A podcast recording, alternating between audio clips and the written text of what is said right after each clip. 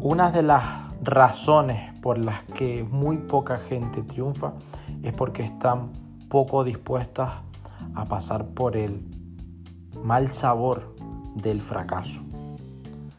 Todo Roosevelt lo decía de la siguiente forma.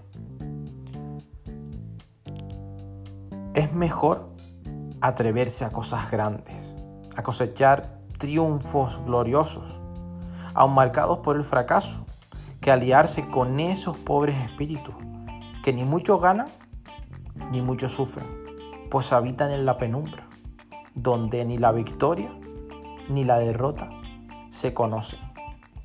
Por eso entiende que hay momentos en los que irremediablemente vas a fracasar, en los que vas a equivocarte, pero es mejor, ojo, fracasar e equivocarte